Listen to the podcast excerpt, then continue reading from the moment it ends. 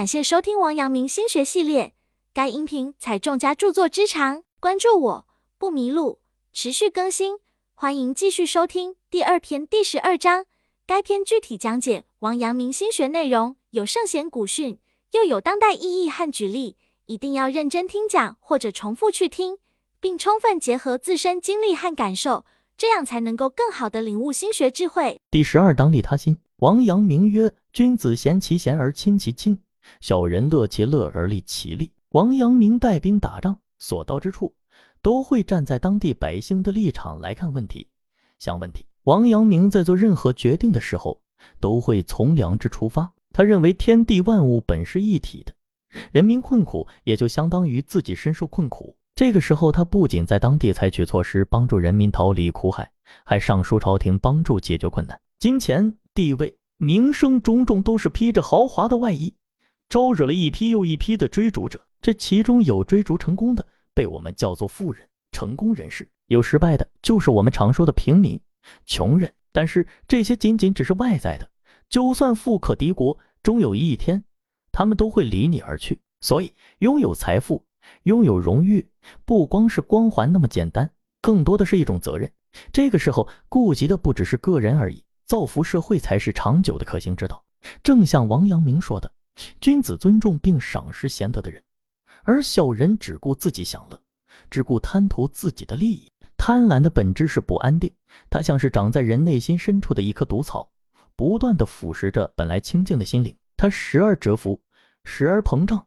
人若不能摆脱，就只能受制。所谓人心不足蛇吞象，过于贪婪而没有节制，只能招致生活的惩罚。无论是贫还是富。只要你能够帮助到别人，就不应该吝啬自己的善心。两个同村的砍柴人相约去村西的山上砍柴。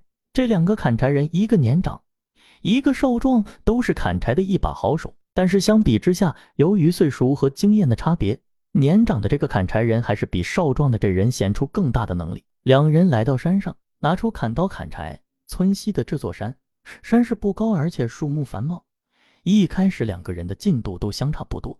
过了两个多小时，天气渐渐炎热起来。少壮的砍柴人躺在地上休息了一会，而年长的那位依然砍柴不止，并且已经从山的这边移到了山的那边，眼看就要比预计的时间提前一个多小时砍完柴。这个时候，少壮的从梦中醒来，看看天色暗了下来，而自己还没有砍完今天的两捆柴，于是急忙起来，也不用砍柴刀，而是用手一根根的折断树枝和杂草。但是今天的天色不知怎的暗的比以往早，直到太阳落山，少壮的砍柴人也没有砍完今天所需用的柴火。这时年长的喊他下山了。当这个年长的砍柴人看到他孤零零的一捆柴时，明白少壮的这人没有好好砍柴。他一声不响的拿过自己的一捆柴火，对少壮的说：“这下够你用一天的了，后天我们再来砍。”少壮的说：“这些柴火都是用来卖钱的，你给了我。”不是少了很多收入吗？年长的说：“钱今天少赚，明天可以多赚，但是烧火做饭却是一刻不能受影响的。我这些柴火够我用的了，而你也不会受饿，这不是两全其美的事情吗？”年长的砍柴人其实说出了我们很多人明白但又很难做到的真理：你是一个人享用此间的美好，还是将这种美好散播到每个人的身上？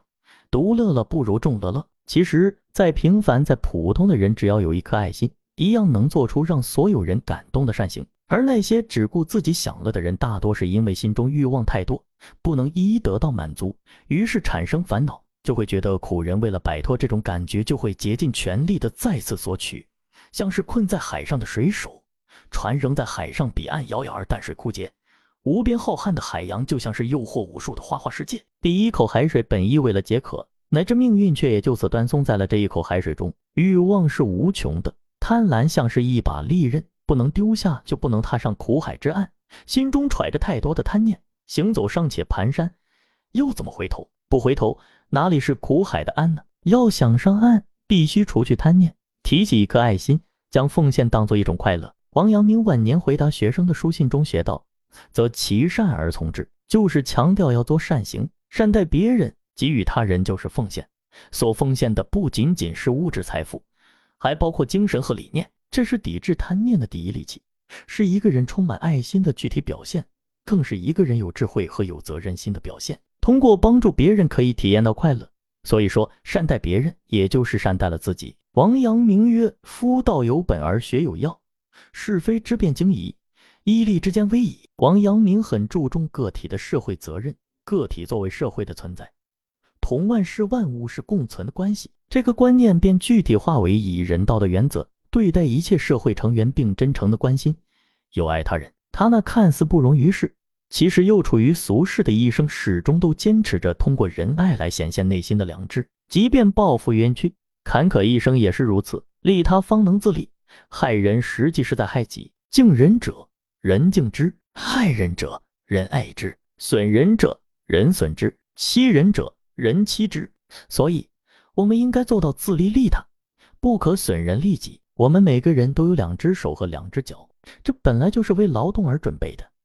倘若我们不将它们用来劳动，不但让双手双脚发挥不了作用，而且对身体也没有任何好处。换句话说，倘若常常劳动，身体必定很健康。这样对双手双脚有利的同时，也对身体有利，可谓是一举两得。而在汪阳明看来，义与利之间的差别很小，也就是说，如果能做一些义事，对他人有益，自己也一定能获得利益。利己是人与生俱来的本性。